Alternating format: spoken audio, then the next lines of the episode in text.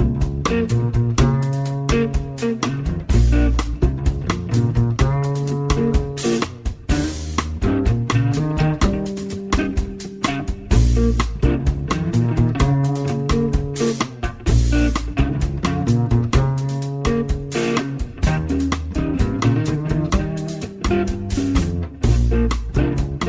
En Radio Marca comienza Noches Americanas con Abraham Romero.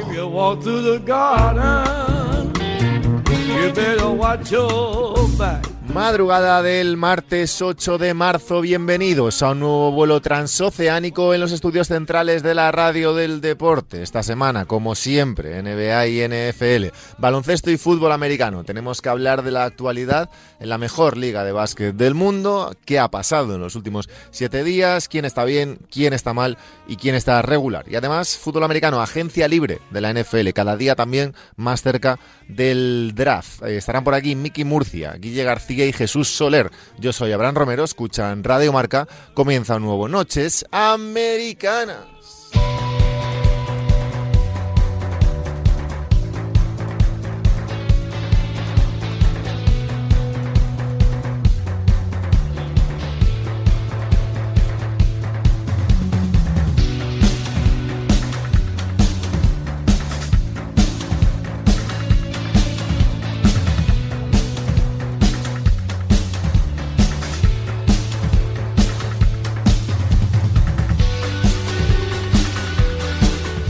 Una semana menos para el final de la liga regular, una semana menos para el inicio de los playoffs de la NBA. ¿Qué tal estas noches americanas? Parte NBA, quedan 35, 40 o 45 minutos, depende cómo vayamos por delante de la mejor liga de baloncesto del mundo. Hablaremos de los últimos siete días, de bueno, de quién está bien, quién está mal y quién está regular y quién convence, quién convence, qué equipo convence de verdad a Miki Murcia. ¿Qué tal, Miki Murcia? ¿Qué tal, Abra? ¿Cómo estás? Aquí a mi vera, ¿eh? Tenemos que tenemos que hablar de la conexión del momento, el jardinismo. ¿Correcto? Tenemos que hablar de. mm, me gusta mucho, que no es una, una cosa que te vaya a sorprender, cómo manejan los últimos minutos de, de los partidos los Bucks. Vale, me gusta. Me gusta Drew Holiday y esa pareja con, Kate- eh, con Chris Middleton. Correcto. Que no ante Tocompo, a ti te gustan los otros, los otros No, dos? no, no, no, eh, no te voy a dar, no te voy a, no te voy a contar lo obvio. No, por supuesto. Por no, supuesto. No, no te pago por eso. Eso es. Correcto. Seguimos con el otro día, esta, no- esta madrugada que hemos visto otra decepcioncilla, entre comillas, de un proyecto que todavía no está maduro de Chicago en, Ah. en Filadelfia, que volvió a perder. Vale. Que volvió a perder. Vale. Eh, no- nos gusta... Vas a tirar todo el programa ya. Sí, voy a hablar, voy a hacer un soliloquio. Nos gusta Phoenix, que pese Vale. a que pese Bien. a las que- Eso te ha quedado menos random de lo habitual, porque Phoenix Sí. al final es no, el que pese a número las, uno en el que- oeste. que ¿no? pese a las bajas Correcto. sigue compitiendo y contra Bucks perdió pero estuvo en un partido competido Vale. demuestra dicen cosas muy buenas de, mm, de, de Monty Williams Vale. creo que Sixers viendo el partido viendo los partidos los últimos partidos está en buen nivel Vale. va a tener problemas en playoffs Que va a tener problemas. tiene Ojo, una rota- duras declaraciones. tiene rotación para mi gusto corta Vale. A Miki Murcia lo seguís en arroba Miki Mur 10, compañero de marca. Y de marca a marca, porque estamos en esta nuestra casa. Eh, Guille García, ¿qué pasa, Willy? ¿Qué tal? ¿Cómo estáis? Tú vas a... Gui- Guille anali- a criticar yo, Claro, eso porque aquí es. está, Miki pone los temas, ¿no? Y Yo, yo le doy a long y a love, os llamo, Miki pone los temas y Guille, pues generalmente he Yo de decir que- que... Guille apoya las teorías que aquí se, Bueno, se explayan, ¿no? Guille estará contento como yo con cada, cada derrota de Lakers. ¿Cómo te la tomas, Guille? Pues cada día con, con, con más tono jocoso y de broma. Yo, como ya no me creo a este equipo, pues cada día me lo paso un poco mejor viendo hasta dónde llega eh, el pozo. Arroba hasta dónde caben Arroba el- el Willy túnel. guion bajo marca, compañero de la sección de baloncesto del diario Marca. Eh, Guille, tú como iba a empezar por ahí, ya me, las, me has puesto el- la zanahoria y yo he ido a comer. Eh, tú como fiel fan de los Lakers, ¿no? Eh, peri- tú eres periodista antes que aficionado de los Lakers, pero evidentemente como la central lechera de este país, pues eh, ¿no? le lleva a lo que le lleva, ¿no? Está en el Hablar de los Lakers y todo esto. Eh, ¿Qué sensaciones te dejan estos últimos siete días? Eh, hay mucha mucho debate. Eh, la principal noticia del día, yo creo, son esas declaraciones de Westbrook en las que habla un poco de que está hasta las narices de que la gente se meta con su apellido y que por eso al final le ha pedido a su familia, bueno, su familia directamente no quiere ir al estadio, no quiere ir al Staples, también llamado crypto.com, eh, porque la gente se mete demasiado con él y por deferencia con su familia. Eh, bueno, amenazas de muerte. Por eso, él, ha, tenido que salir, él ha, tenido que salir en rueda de prensa un poco a eh, llamar la atención de la gente sobre este tema y no, no pidiendo que pare, sino diciendo, oye, mi familia, habéis conseguido que mi familia no quiera venir a verme jugar al baloncesto, que es lo único que hago. Eh, bastante triste, más allá de las, más allá de la risa o de las bromas, un poco. Eh, por la situación de los Lakers por parte de aquellos que no son de los Lakers, eh, es una situación bastante triste la que se está viviendo con Russell Westbrook, que, eh, bueno, más allá de lo bien o mal que juega el baloncesto, hay cosas que no deberían cruzar la línea y más allá de que, eh, deportivamente, no él, sino la razón por la que ha llegado a los Lakers, es decir, ese traspaso, más allá de que él haya llegado a los Lakers, eh, lo que han perdido los Lakers en ese traspaso es un poco, Guille, las razones de, la mala temporada que están haciendo. Pero no es solo Westbrook, es un poco el, todo el, conjunto que se ha montado alrededor de esa decisión, ¿no? Exacto, es el, todo lo que han perdido para lo poco que han ganado. Eh, evidentemente no jamás voy a estar a favor de las críticas salidas de tono y mucho menos de las amenazas de muerte. Creo que además el problema con eso es que Westbrook es un personaje que ha sido sospechoso habitual desde sus tiempos en, Oklahoma, convive con la crítica por su, por su estilo de juego y, en, una, en un equipo en el que todo se magnifica, como es los Lakers, pues esas críticas han llegado a, lo, a lo inaceptable. Pero es cierto que no es solo culpa de Westbrook el mal momento de los Lakers.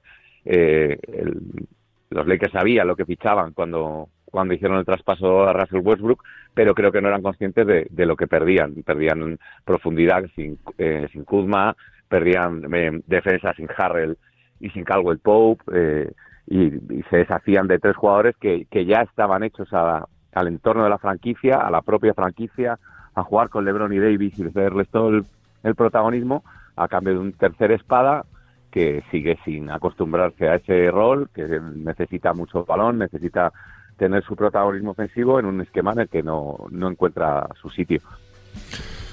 Bueno, dos cosas. a ver, lo hemos comentado, perdona, ¿eh? lo hemos comentado mucho a lo largo de la temporada, tampoco... Sí, lo hemos hablado ya mucho, todo el mundo tiene un poco la misma opinión en general de los Lakers, tiene poca solución, yo creo. Sí, tiene poca solución y, y lo que hablaba, lo que decía Guille es importante, porque un tío tan tan polémico como ha sido en su carrera eh, Westbrook con sus altos y sus bajos, eh, que solo diga ahora y ha saltado con esto de las amenazas de muerte, quiere decir que las amenazas de muerte en este, en este momento están siendo duras. O sea, quiero decir que no es nada que es algo que, ya está pasando de castaña oscura y, que, y que no es algo que, porque este señor, bueno, un tío que está amenazado de muerte o que siempre le han llegado estas cosas desde que estuviese en Oklahoma y tal, pues bueno, pues lo vería como una cosa normal. Pero ahora hay algo, eh, sí, pero, pero ahora ya ha habido un paso, algo ya, ya siente, ya debe sentir algo que no sentía antes. Él, en Oklahoma era ídolo absoluto, jugaba, el nivel de juego era mucho mejor que el de ahora, evidentemente, pero evidentemente no es lo mismo jugar en Oklahoma, en Washington o en Houston, que es donde ha jugado él,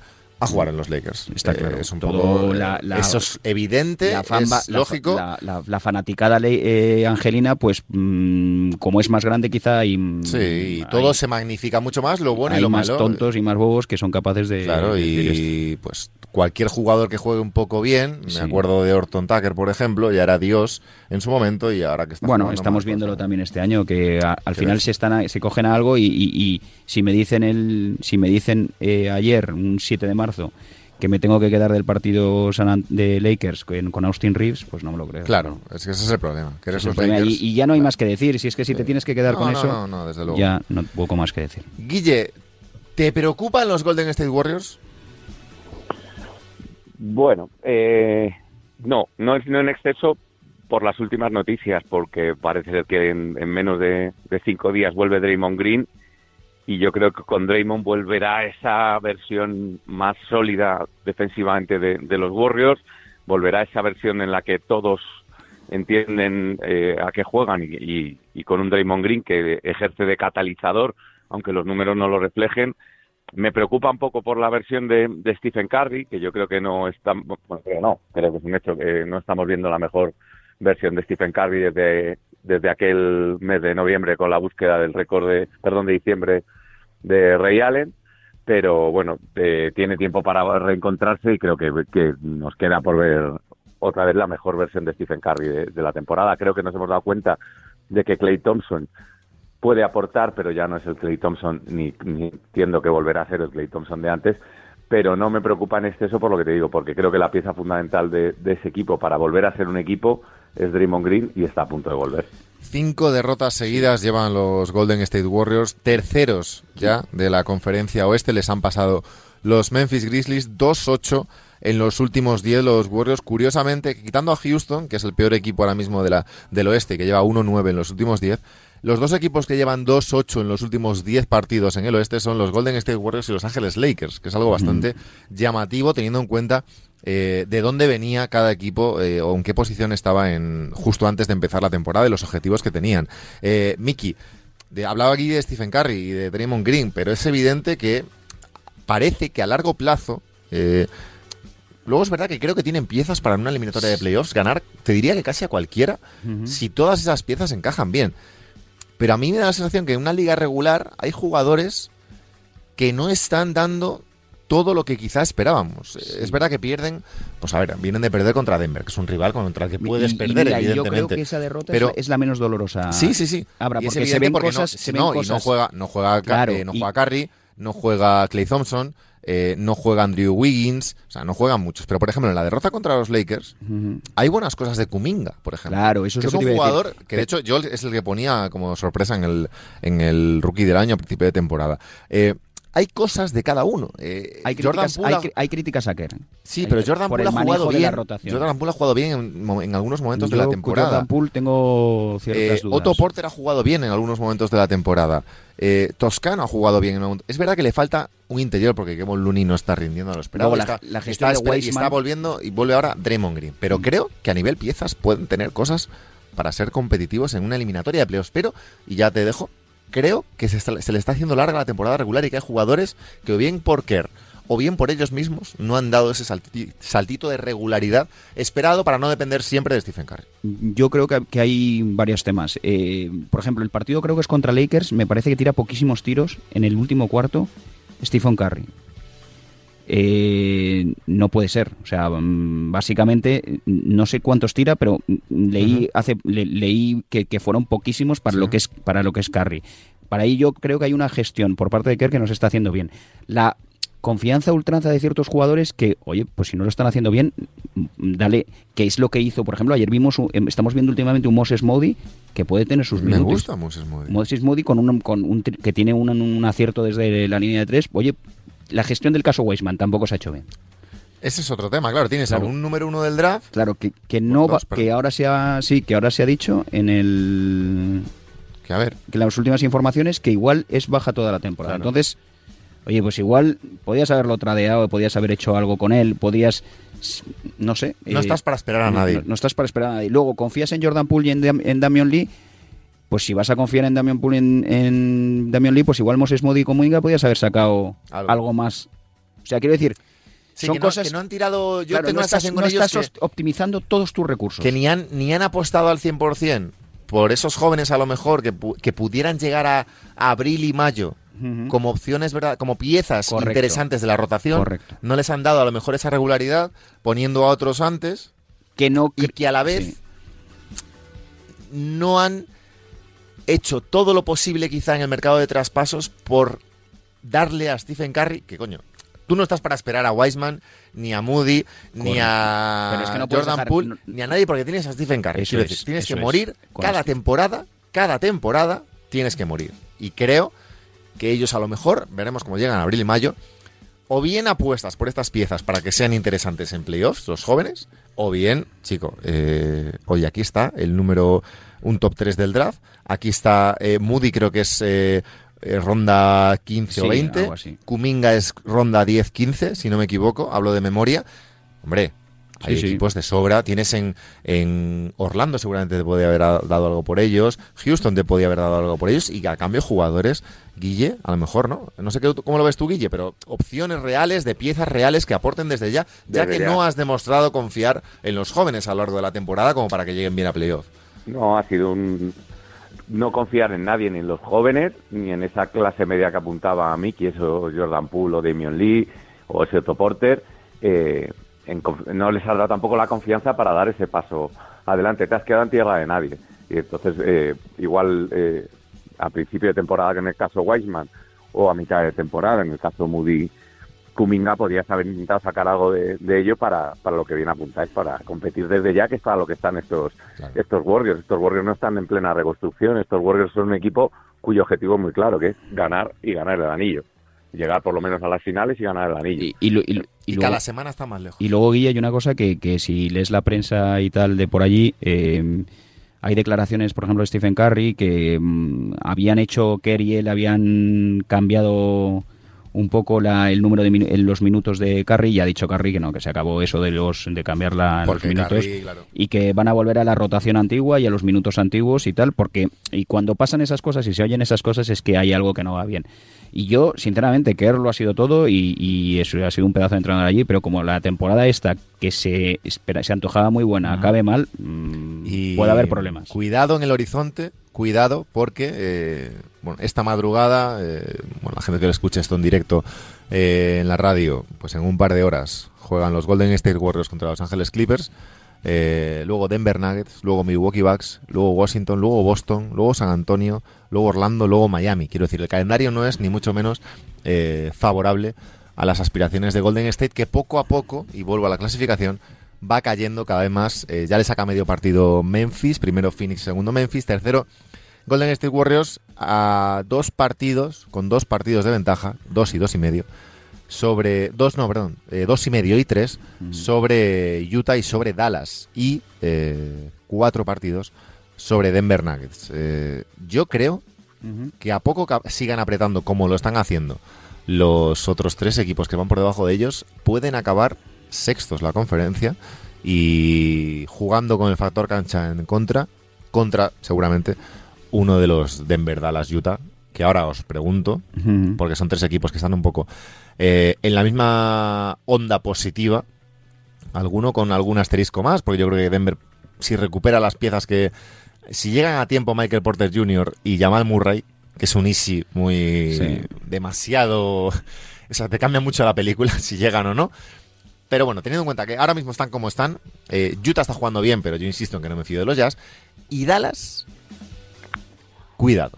A mí Dallas ahora es el equipo que más miedo me da. Cuidado porque desde la salida de Porzingis... Que bien eh, Spencer. Sí, mira, hablábamos de que el traspaso no tenía mucho sentido, pero mira, eh, creo que se han liberado un poco todos de esa sensación agridulce de tener a dos estrellones y de que uno a lo mejor no recibía todos los balones que quería y no había a lo mejor una relación perfecta con Luka Doncic y están jugando muy bien y sobre todo están defendiendo muy bien.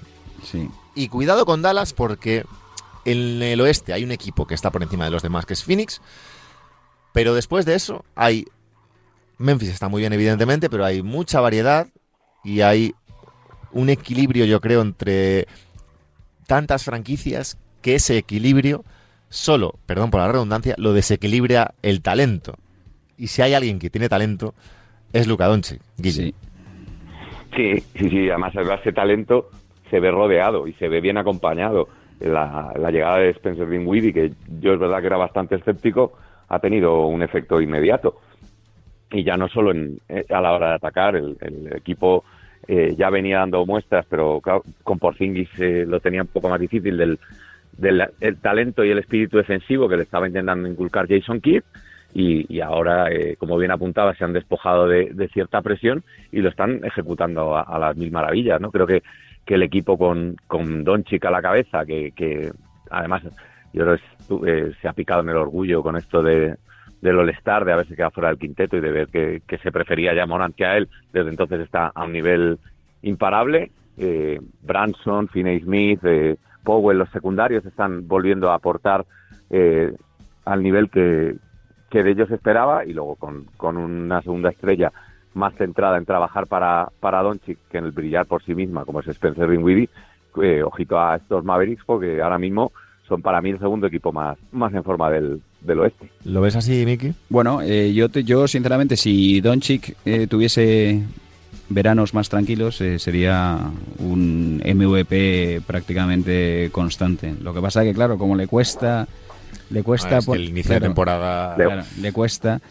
Le Pues gusta al, el sol, pues al final le gusta la- la playa, claro, la- le gusta la buena cat- vida, el tintito de verano. pero que es, sí sí pero que es que es verdad que ahora ha subido ha subido su nivel y está está espectacular es un acierto Spencer Dinwiddie desde el banquillo eh, y la verdad es que yo pensaba, sinceramente pensaba que quitarse a Porzingis iba a ser un iba a ser un, un error, pero Mm. Yo sigo pensando que está les- mucho más equilibrado el equipo. Que les hace falta a lo mejor algo más eh, por dentro, más allá de Dwight Powell Sí, claro, claro. Clever, Sí. alguna presencia un tanto más intimidatoria de cara a esos pivots que se puede encontrar en playoffs, porque se puede encontrar a un Rudy Gobert, se puede, hablo de la primera ronda ya, ¿eh? Se puede encontrar a un Rudy Gobert, se puede encontrar a, evidentemente a Nikola Jokic, pero se puede encontrar a eh, Jaren Jackson, Sí, sí, si sí. les toca si les toca Memphis, eh, evidentemente si les toca Golden State, pues no tanto, porque al final Draymond Green no es tan interior en ese sentido, pero, eh, y bueno, hablemos ya de, de Ayton y de lo que se podría encontrar en caso de llegar a unas hipotéticas finales con las bestias que hay en el, en el este. Tiene, tiene jugadores muy enfermados, tiene jugadores que son un auténtico chollo, como Finney Smith, que está... Smith, Reggie Bullock, que está muy bien también. y ahora veremos a ver cómo consiguen, que supongo que viendo los últimos partidos cómo consiguen, o si lo intentan con Brunson a final de temporada, que, que desgraciadamente le van a dar bastante pasta porque lo está haciendo bastante bien. Correcto. Eh, más cosas. Eh, conferencia oeste, más o menos hemos repasado un poco todo. Ya hemos dicho, eh, Phoenix, Memphis, Golden State, Utah, Dallas, Denver, Minnesota, Tú- séptimo. Tú, nuestra apuesta, ¿eh? Minnesota y Lake Clippers. ¿eh? Minnesota, Clippers. Estábamos Sí, ahí, pero-. ¿Cómo era la Vamos apuesta? a No me tener que empezar a hablar bien No. de Tyron Lue. ¿Cómo era la apuesta? la apuesta era que quien quedaba antes en playoff, pero hombre, yo no tengo mis dos estrellas, no tengo Paul George ni Kawhi. Y yo decía Minnesota, ¿no? Sí, Hostia, es, in- es increíble. pero joder, lo que es el increíble... pero lo- conocimiento, el conocimiento del juego que tengo. es-. Lo que es increíble es que yo, que yo siga ahí confiando Bueno, en estos Clippers Hay y que, hay que saber que analizar. están jugando con Amir Kofi y Terence Mann. Hay que saber analizar Que es una- todos los contextos que te puedes encontrar en una temporada regular, Miguel Murcia. Todos. Cinco victorias consecutivas Minnesota Timberwolves. 8-2 en los últimos 10, séptimos del oeste, con tres partidos de ventaja sobre los Clippers y ocho ya, madre mía, sobre los Ángeles Lakers. Sí. Eh, Pelicans décimos, eh, sería el último equipo que entraría en el play-in. Play-in que ahora mismo jugarían Timberwolves, Clippers, Lakers y Pelicans. ¿Habrá que, ¿qué, qué edad tenías tú en 2006? No quieres saberlo. ¿Por qué? No, no, no. 16 años tenía yo en O 2006. sea que es 16 años fue tu- tus últimos playoffs con tu equipo. Ah, bueno. qui- ¿Quieres hablar de Sacramento? Bueno, Toma ataque, así. No, que los, No. Vi, los vi el otro día contra... no pasa nada. Los vi el otro día, ¿contra quién los vimos el otro día que lo pusieron pronto? Contra Indiana. Yo, yo ya te digo que yo no los he visto, porque he dimitido del equipo. ¿Y ahora qué hacemos? Con... No, no, he dimitido. Empezó, eh, vi un par de partidos después del traspaso de Sabonis pero, sí. y... Está, está bien, jugó bien Fox. Ya, pero vi- vi tres partidos y dije, mira, hasta luego. Y ya. Y llevan eh, 3-7 en los últimos 10, dos derrotas seguidas, No. 24-43. Ya está. Están a cuatro y medio de los Pelicans, que es el, el equipo que marca ahora mismo el play-in, pero se van a quedar fuera, evidentemente, porque el equipo no ha cambiado nada. Es decir, Claro, eh, o sea, es un el, ritmo no- de victorias-derrotas es exactamente el mismo que antes que ahora. Entonces, eso te da a entender que el traspaso, que el traspaso que en teoría era para tener más presente que futuro, no te ha servido de nada. Entonces, has perdido futuro, has perdido el techo de, mm, de Halliburton, has ganado el techo actual de Sabonis, que bueno, es un techo que roza el de un jugador All-Star. 20-10. Sí, pero has perdido, Elton Brand. has perdido el, a Halliburton por algo que no te ha cambiado tu presente. Entonces, sí, eh, creo que es la peor franquicia ya de la historia de la NBA, porque nadie ha estado más de 16 años, Correcto. eh, 16 o más, fuera de los playoffs. Sí. Y no sé decirte, porque hablo de memoria ahora, en el deporte americano seguro que hay Sí, seguro que eh, algo, casos sí. de mucho más tiempo, Mm. pero en la NBA no. Bueno, Da pena, ¿eh? A mí me da pena porque, porque los que, joder, los que peinamos canas y hemos visto a los, Ya, a los pero Kings, pero que Bueno. por lo menos lo han intentado. Eso, eso No lo han intentado. ¿Qué dices tú del front office? Que No en esos cambios en no el- lo intentado. no te convencen. ¿Sabes? Y sabes lo peor, lo leía el otro día en un artículo, no es por hablar ahora de mi libro, ¿eh? pero lo leía en un artículo de, bueno, de una página que sigue a, a Sí. los Kings en, en- en Twitter, no recuerdo ahora cuál era, Sí. que al final es toda la serie de movimientos que han ido haciendo los Sacramento Kings durante los últimos ocho años, diría, incluso estando Cousins ya, eh, eran movimientos para la nada, es decir, eran movimientos para quedarte donde están ahora. Siempre han estado los Kings entre el noveno y el decimotercero del oeste. ¿Y eso qué quiere decir? Que ni llegas a playoffs, ni tienes un equipo lo suficientemente bueno como para, como para llegar a playoffs, ni tienes un equipo lo suficientemente malo como para elegir el 1 o el 2 del draft. Y cuando lo tienes, Lo- lo- Eso, cuando y cuando tienes- lo tienes, en tu única oportunidad, por- no porque lo hayas peleado tú, sino porque la suerte de la lotería del draft, eh, creo que tenían el cuarto o el quinto peor récord, y la suerte les pone en el, en el segundo, eliges a Marvin Bagley. Sí, sí. Delante de, no, ya, no ya delante de Doncic, sino delante de Trey Young también. También hay algo, talla- Entonces, también bueno. hay algo de, de- de- de brujería, ¿no? Porque Justin Holiday llega a Kings, que es un menor, pero, o sea, que es un menor. A mí me gusta, pero que digo que no te va a cambiar el- el- una, fran- una franquicia, pero empieza a tirar en 16% del tiro de Bueno, sí, porque O sea que al porque final, te, porque te empiezas a dejar llevar por, Claro, por la propia franquicia, por la dinámica de la- del equipo. Sí. entonces tanking ya, Guille. Pero Sí, están hablando ya de, de Sí, hacer por eso. tanking absoluto, pero tú no puedes hacer tanking ahora mismo con Fox y con Sabonis. Es que no puedes, porque vas a ganar más partidos que los Pistons, que los Rockets Ojo los Pistons, ¿eh? y que los Magic. Entonces vas a ser otra vez el 5 o el 6 del draft. Vas a elegir otra vez a un jugador, ¿O no? bueno, que es, que es que además eliges mal normalmente. Bueno, el- No es que vayas a elegir a, claro, no vas a elegir a un futuro Antetokounmpo o a un Kawhi Leonard que fue, son- fueron el 11 si no me equivoco ahora mismo. Eh, vas a elegir mal. Entonces, lo decía el otro día, el porcentaje, evidentemente, y es algo lógico, el porcentaje de All-Stars que salen del, en el top 3 del draft con respecto a los que salen en la posición del 5 al 8 es evidentemente muy superior si eliges en el top 3. Sí, sí. Pero claro, si cuando eliges en el top 3 eliges a Marvin Bagley por delante de Luka, Don- de Luka Doncic, pues claro, eh, has tenido la oportunidad que seguramente tuvo en su momento. eh, Y, y Marvin Bagley no es lo peor que habéis fichado. Quiero No. decir, que es que quiero decir que te puede ser que es una equivocación sí. grosera, pero Papayanis es lo peor, ¿no? que, es lo peor, es- no, pero es lo peor es que has lo- fichado porque lo lo has peor. elegido en el 2. Sí, Eso pero es, es lo peor Papagiannis- por la, por la Es elección. que ya, ya Morant fue un 2 Sí. y es Pero Papayanis ¿qué fue? Papayanis fue un 8 o 9. Pero es que ya Morant fue un 2 Sí, sí, sí. y mira dónde está Memphis. Ah, eligió bien Memphis y está ahí. Trey Young fue un 4 y mira dónde está Atlanta. Bueno, Atlanta está mal ahora, sí, pero bueno, sí, eh, que sí, que es otro tío. o sea, se me eh, entienda. Es otro escalón. Claro, eh, Antetokounmpo fue un 11, pero claro, esperó, esperó mucho Milwaukee por Antetokounmpo hasta que se convirtió en lo que es ahora. Eh, al final los, eh, bueno, los Sixers en bid fue un 3. Que al final todos los buenos salen, evidentemente, eh, siempre hay excepciones, pero Claro, claro. en los tres primeros cae siempre la, la historia y si eliges mal, pues eliges mal. Eh, conferencia este. Miami Heat, Philadelphia 76ers, Milwaukee Bucks, Chicago Bulls, Boston Celtics, Cleveland Cavaliers, Toronto Raptors séptimos, Charlotte Hornets, Brooklyn Nets, cuidado, cuidado, cuidado, Atlanta Hawks décimos, eh, rompiendo o poniendo un poco fin a la barrera del play-in, play-in que jugarían ahora mismo Toronto, Charlotte, Brooklyn y Atlanta. De esos cuatro, hay dos que alucino con que uno no vaya a estar en playoffs. Brooklyn y Atlanta. Eh, creo que es un drama para cualquiera de ambos. Y empiezo por Brooklyn si quieres, eh, Mickey. Bueno, eh, al final, si ves los, los ellos, ellos confían en que cuando vuelva Durant, que ha vuelto ya y juegue los partidos de, de casa Irving, pues que la cosa les dé para, para meterse en playoffs. Yo ya empiezo a ver también mm, ciertas cosas preocupantes. O sea, al final, A ver, Durant ha vuelto, ¿eh? sí, sí, ha vuelto, ha vuelto. Y, y ya, ya, so- ya empiezan a ser finales. Quiero decir que ya, ya cada Claro, partido es ya, ya, no, ya no tienes plan B. O sea, ya si no pierdes ya no, ya no te van quedando, claro. Y no lo puedes meter toda la cesta de los huevos a que Durant haga siempre No. el milagro todas las noches. Claro. El equipo no es para tanto ahora mismo. No es para tanto porque evidentemente si Es que no- está muy solo, Sin eh, Irving, está con muy Irving solo. jugando un par de partidos a la semana solo. Eh, ben Simmons que no se sabe cuándo, cuándo va a jugar. Bueno, es que ahora Ben tiene, Simmons. claro, No, tiene Es- problemas de es- espalda. ¿no? Ya ahora tiene problemas de espalda. Eh, no ha tenido tiempo durante la temporada para. Claro. eh, el equipo ahora mismo es Goran Dragic, Seth Curry, Bruce Brown, Kevin Durant, Andy Drummond. Quiero decir, no es un equipo para ganar el anillo, ni muchísimo menos. ¿eh? No, Y, no, no, no, para nada, para nada. A ver qué pasa con Irving.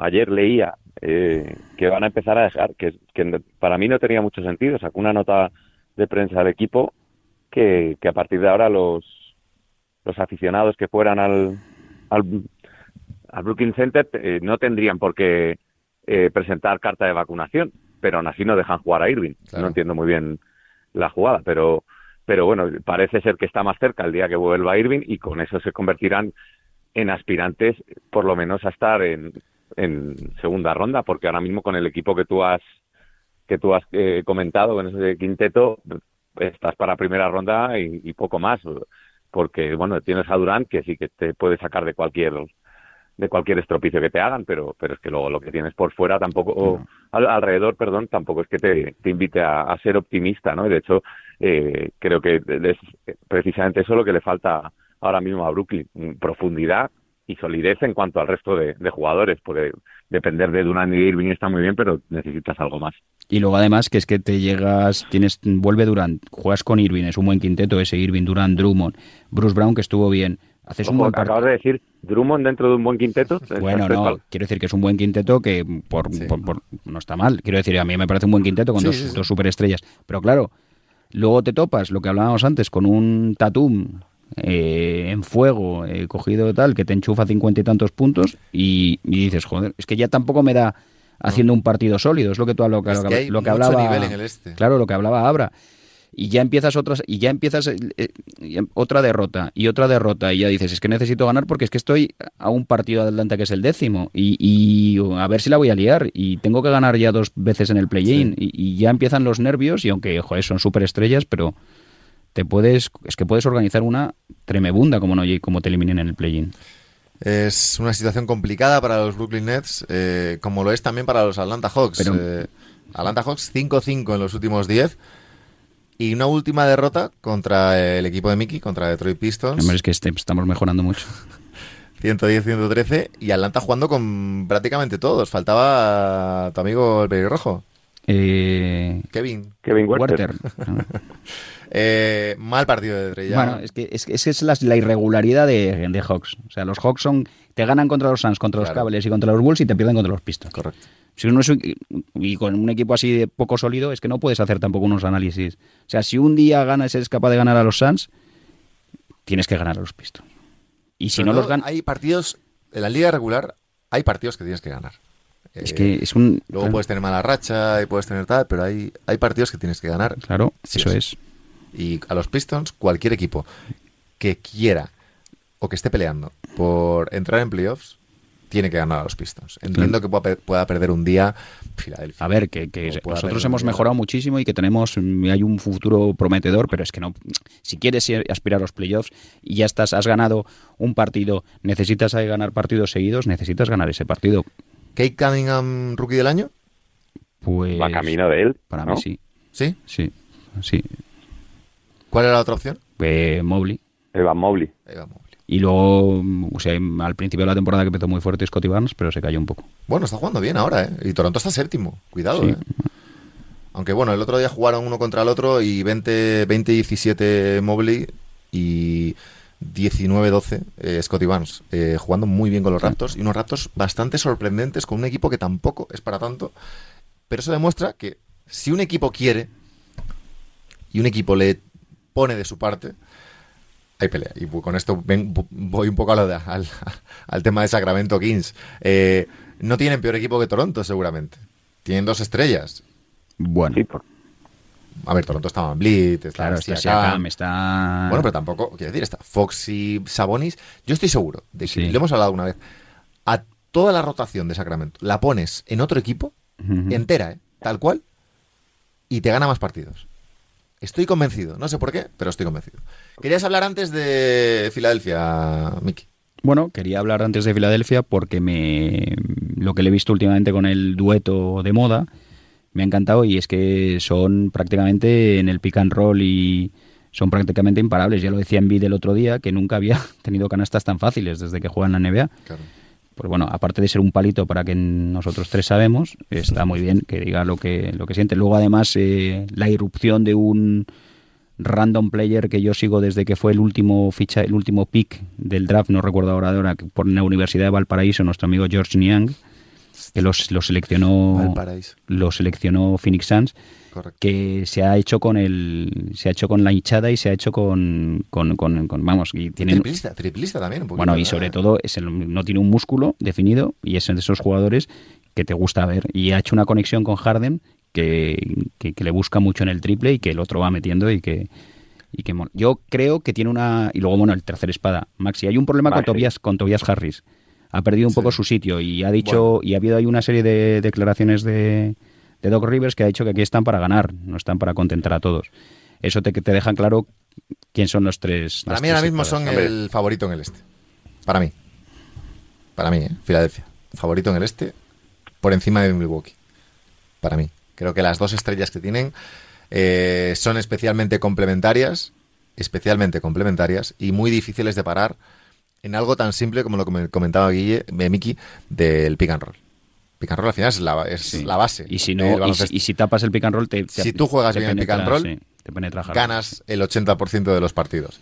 Es así de, así, y- así de sencillo muchas veces. Y lo que apunta Miki, y si, y si lo tapas, pues Harden te juega Claro, claro, es que es- el- es a lo que voy. el- el no, hablo, es que no- hablo de, no hablo de hacer todas las jugadas acabar en pick and roll, ¿eh? Sí. No pero tú inicia- Sí, pero inicias todas las jugadas con Har, con eh, Embiid poniéndole un bloqueo a Harden. Y a partir de ahí, Que pasen cosas. a ver qué pasa. O tira Harden en tres.